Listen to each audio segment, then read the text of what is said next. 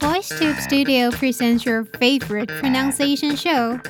Join us now and improve your listening and speaking skills. My name is Mia. You are listening to VoiceTube's Pronunciation Challenge.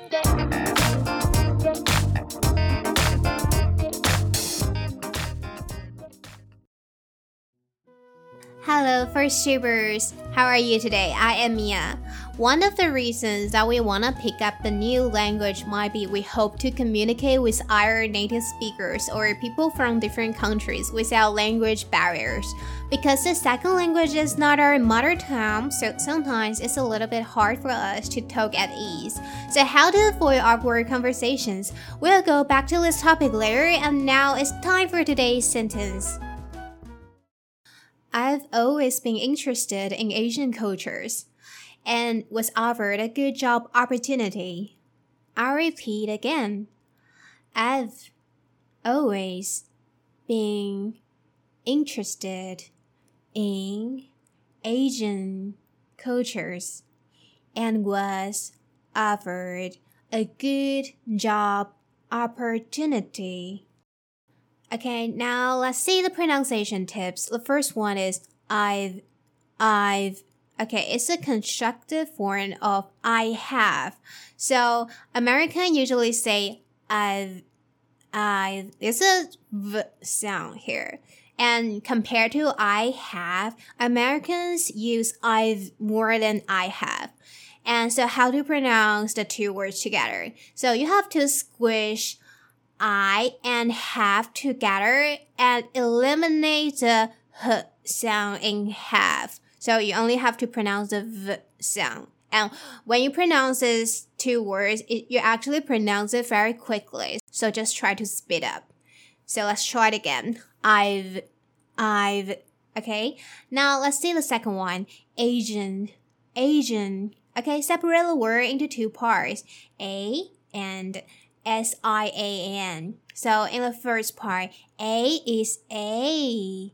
A. Okay, now it's the second part, S I A N. So here is the sound of J. J. And how to pronounce J sound. So it is basically the voiced sound of the sound sh. Sh. So their mouth positions are the same, while you have to let the air pass your voice cord when you pronounce j, j. So your lips should be rounded. So let's try it again. J, j. And combining all together, Asian, Asian. Now let's see the third word, cultures, cultures. Several words into two parts, C-U-L, T-U-R-E. In the first part, the pronunciation of the vowel U here is uh, uh, okay, uh, it's a very relaxed sound, so only the jaws drops and your lips are relaxed. So it's uh, uh, okay, now let's see the second part. T U R E. T U R E here is pronounced chur, chur. So notice that there's a er sound here, right? So when you pronounce er sound, the speed is faster and your tongue is in lower pitch, like in mother, mother, right? Lower pitch. And combining all together, cultures, cultures. So combining all together, cultures, cultures. Now it's the fourth word, opportunity opportunity, separate word into four parts.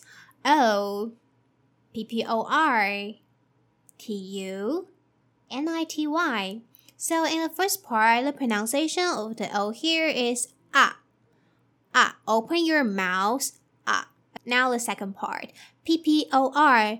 So although there are double T here, we just have to pronounce one P sound. And then O R is also er, er, the sound is pronounced faster and in lower pitch. So the second part is per, per. Now it's the third part is tu, tu. The u here is ooh, Okay, now it's the last part. N I T Y is nutty, nutty. Okay, the I here and I T Y. The I here is pronounced as uh, uh. So it's na. Okay, and T Y. The I here. Notice that it's a long I sound, so it's e, e. So it's nutty nutty. Combining all together, opportunity, opportunity. Okay, now is today's vocabulary. The first one is Asian, Asian 形容词，亚洲的。Rice is the staple diet in many Asian countries. 米饭是许多亚洲国家的主食。Number two, offer, offer 动词提供。She was offered a position to work in a library, but she turned it down. 有人向他提供了一个在图书馆工作的职位，但他婉拒了。Number three, opportunity, opportunity 名词，机会。She had been preparing for a long time for this hard to come by opportunity. 为了这个来之不易的机会，她已经准备了很久。